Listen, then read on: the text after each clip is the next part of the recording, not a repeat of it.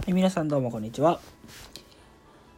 身長163センチ、家族で遊園地に行くことが夢なお堅いです。えーこのラジオでは、私感情の薄いお堅いが、普段考えたこと、思ったことを喋っていくラジオです。よろしくお願いします。今日は、えー同じ作業にも刺激を求めるためにはどうしたらいいかっていう話と、あとは、もったいない VS 無駄ということで話していきたいと思います。よろしくお願いします。うん、いい音だね。はい。ってことで、まず、同じ作業にも刺激を求めるためにはどうしたらいいかっていうことで、えっと、今僕ね、バイトレストランみたいなとこでしてるんですけど、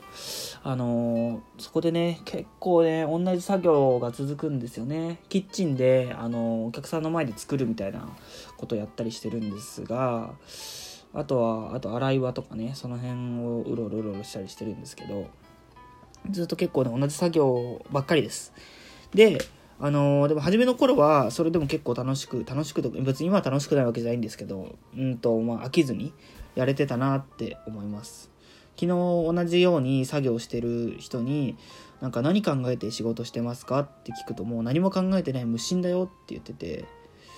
なんか考え出すとすごい飽きが来ちゃうからって言ってて、うん、なんか、やっぱそういう飽きが来ちゃうような仕事っていうのは多分僕自身もっていうか人的にやっぱ会う人会わない人いると思うんですけど僕は結構合わないタイプだなって思いました。で、まあ、じゃあそういう合わないなって思った仕事飽きが来てしまうなって思った仕事に出会ってしまったらどうしたらいいかっていうことなんですがまあこれにも限界はあるんですけど、まあ、別の視点を持つ持って仕事をするまあ別の、なんでしょうね、目標っていう方が多分いいのかもしれないんですけど、ミニ目標みたいのを、あの、割と毎回決めるようにはしてます。あの、例えば、初めの方だと、あの、仕事をとにかく、あの、覚えて、あの、聞かないでもできるようにするとか。で、あとは、うんと、そうですね。あの作業を無駄な作業をしないようにするとか。そういう作業系のことが、まあ、1段階目で。で2段階目はもし周りで困ってる人がいたらあのヘルプに入るとか、うん、仲間の助けに入る。で多分それもできたとしたら、まあ、3つ目として、まあ、お客さん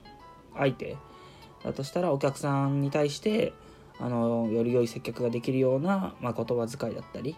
配慮だったりっていうのを、まあ、していくと。そういう感じでだんだんなんかね自分の中で目標の段階を決めてって今日はこれを達成していこう今日はこれみたいな感じで多分やっていったらまあ、うん、そこまでね退屈にはならないんじゃないかなって思うんですね。うん。まあ、でもやっぱそれでもうん結構ね5時間6時間っていう感じでバイトしたりしてるとうんやっぱり飽きというかね同じ作業だなって感じてしまうことも多分あるんじゃないかなって思います。てか実際僕もあります。なんか同じことやってんなこれって。うん。そういう時はうーんなんでしょうね。あのバイト中なんですけど、まあ、別のことを考えたりっていうのもまあ多少はありなのかなって思います。ずっと別のこと考えてるとねそれはちょっとただ作業の邪魔にもなっちゃうのであれなんですけど、まあ、ちょっとした空き時間とかにあのーまあこの後の晩ご飯何しようかなとかあ明日何しようかなとか、まあ、もっと広くあのーバイトの前になんかいろいろインプットしといてあそういえばこれああだったなこうだったなみたいな感じでいろいろ考えてみるみたいな。うん、とにかくなんか頭を同じ何も考えないで作業っていうのはすごくね、うん、なんかもったいないような気がするんですね、うん、無駄な時間のような気がして僕のまあ一つの目標として無駄な人生を歩みたくないっていうのがあるんでその無駄な人生を歩みたくないためには、まあ、何かしら頭をあのーずっと切り替えて考えておくっていうのがいいかなって思うんですね。なんで、まあ、もし同じような考えの人がいれば、あのぜひぜひやってみたらいいのかなと思います。うん、ってことで、まあ、別の視点を持つってことが同じ作業でも刺激があるんじゃないかなと思います。で2個目の話に行きますね。2個目はもったいない VS 無駄っていうことで、よくね、皆さん、部屋どうですか？綺麗ですか？まあ多分家族で住んでるとかいう人は結構綺麗なんじゃないかなって思うんですけど、うん。まあ一人暮らしの、まあ特にね、男の人とかは、まあそんなにね、あの、まあ、汚れたりしてんじゃないかなって思います。僕今、あの、一人暮らししてるんですけど、まあ、結構ね、汚れたり、結構汚れてます物はそんなに少ないんですけど、うん、結構散らかってますね。で、えっと、そうですね。それぞれもったいないとか無駄が行き過ぎるとどうなるのかなってちょっと考えてみたら、多分もったいないものがあんまり多くて捨てられないってなった慣れの果てが、まあ、ゴミ屋敷みたいな感じになるのかなと。で、無駄っていうのが行き過ぎると、あれもいらない、これもいらないってなってって、もう全然物置かないミニマリストみたいな。うん、そんな感じになるのかなって思ってて。うん。で、僕は、えっと、物少なめなんですけど、あの、結構片付けられない。で、片付けられないっていう方が自分の中で割合が結構多いので、多分、もったいない派なのかなって思います。うん。なんか自分の、あのー、買ってるものとかに関しては、そこまで、まず無駄って思わないんですね。うん。そんな使ってないこともないですし、まあまあ使ってるので、うん、使うために買ってるっていうのもあるんで、買う前のものとかは、その時点で無駄か無駄じゃないかは結構判断しちゃうので、うん、なんで多分、タイプ的にはゴミ屋敷タイプですね。ゴミ屋敷タイプっていうとなんか聞こえが良くないな まあまあでも、うん、結構汚いんでね。で、まあそれを話をして何を言いたいってかっていうと、あのまあ、それぞれ問題があるじゃないですか。ゴミ屋敷だったら片付けられない。ミニマリストだったら、まあ物が少なすぎて、あまあ、なんか独自な感じが出てこないとか。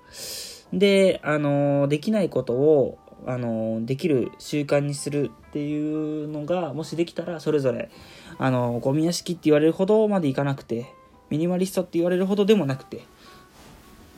なんかオリジナルの自分っぽい家みたいなのがアレンジできたりするのかなって思います。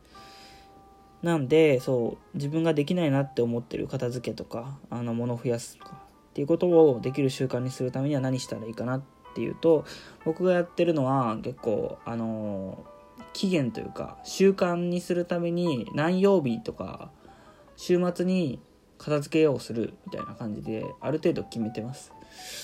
うん。まさすがにね、毎日やるっていうのは、やっぱストレスになりすぎちゃうので、うん、自分の中でそうですね。週末には絶対片付けを1時間部屋の片付け1時間入れて入れるとか。でお風呂とかに関してはあのすぐ汚くなっちゃうんであのお風呂上がった後に毎日とか。ある程度ねあの期限を決めておくと自分の中でも無意識であのいつあやろうって思ったりするので。うんうん。ミニマリストの人とかもあのまあ週末に自分の買いたいなって思うことを思うところを思うことを思うところなんだろう。思う場所に行ってみて買ってみるとか。もしくは買わなくてもそういう考える日みたいな感じにしとけばあの買うきっかけにはなるかなって思うのでそういう感じでねなんかできないことっていうのでもあのできる習慣にしていくためにはやっぱ期限っていうのを決めてあの毎週毎週やっていくのがいいのかなって思います。続けていくねコツにもなるのかなってって思って、まあ、それでもやっぱりあの僕は日曜日に大体ねやろうかなって決めてるんですがやっぱり月火水木金とあのあんまり何もしてないと結構汚くなっちゃうんでね途中水曜日とかにコロコロしたりするんですけど、うん、まあまあそういう感じでやってってます。なんで早めにね早めにというかもういつもね綺麗にしなきゃ綺麗にしなきゃとか思うんですがうん。まあでもこの習慣をねできるだけ続けていきたいかなと思っています。はい。でちょっと時間が余ったので別の話をしたいんですけどうーんそうだな。あそうですね。最近あの自分で自炊することが結構多いんですけど自炊する時にあの毎回メニューを考えてるんですね。